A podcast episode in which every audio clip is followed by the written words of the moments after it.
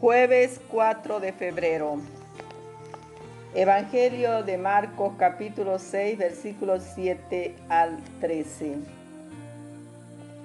En aquel tiempo Jesús llamó a los doce y los fue enviando de dos en dos, dándoles autoridad sobre los espíritus inmundos. Les encargó que llevaran para el camino un bastón y nada más, pero ni pan, ni alforja, ni dinero suelto en la faja, que llevasen sandalias, pero no una túnica de repuesto. Y añadió, cuando entre a una casa, quédense en ella hasta que se vayan de aquel lugar. Y si en algún sitio no los reciben ni los escuchan, márchense de allí. Sacudan el polvo de los pies para que les sirva a ellos de advertencia.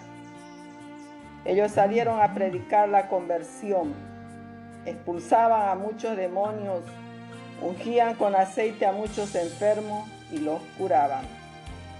Palabra del Señor. Gloria a ti, Señor Jesús.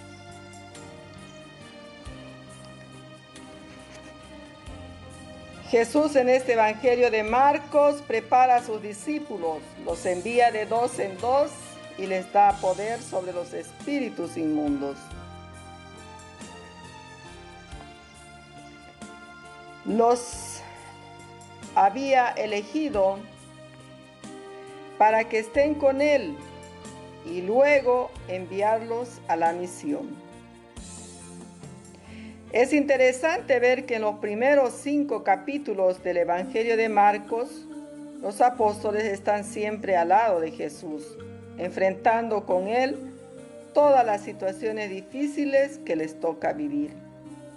Y es a partir de este capítulo 6 que Jesús les propone ir a compartir aquello que han aprendido. Ahora les envía a que prediquen la buena nueva con autoridad para expulsar demonios y con el aviso de que puede ser que en algunos lugares si les reciban y en otros no les hace partícipe de su misión mesiánica, es decir, se hace ayudar. Busca quien colabore en la tarea de la evangelización. Por tanto, la vida misionera no puede ser individualista. Por eso Jesús envía de dos en dos. Jesús le recomienda un estilo de austeridad y pobreza, de modo que no ponga énfasis en los medios humanos, económicos o técnicos, sino en la fuerza de Dios que Él les transmite. Así como los apóstoles que estuvieron con Jesús, que aprendieron de Él y luego fueron enviados, cada uno de nosotros también, como iglesia viva, debemos seguir esa invitación a misionar a dar testimonio con nuestras vidas de que vale la pena haberse encontrado con Jesús. Somos discípulos misioneros y nuestra principal tarea es comunicar la alegría del Evangelio a toda la creación. Queridos hermanos, que en este día podamos nosotros también reflexionar, escuchar a Jesús y seguirlo libremente, obedecer, al igual que le hicieron los discípulos, obediencia. Y así solamente la tarea que nos viene encomendada tendrá mucho éxito.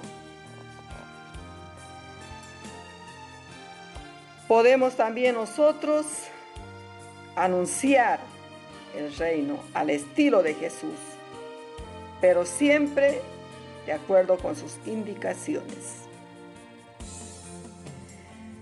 Señor Jesús, regálanos la asistencia de tu Espíritu para que la fuerza de tu Evangelio pueda llegar cada vez a más personas, especialmente a los más alejados de tu presencia, de tu palabra, de tu mensaje.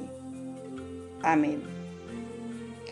Queridos hermanos, hoy estamos recordando el jueves eucarístico, busquemos un tiempo para dedicar a la adoración, a la alabanza, a nuestro Señor sacramentado, a nuestro Señor en los altares, en la Eucaristía. Que Él sea el centro de nuestro existir, de nuestra vida, de nuestro ser, de todo nuestro quehacer cotidiano. Recordémonos que con Dios todo lo podemos, pero sin Él no podemos hacer nada.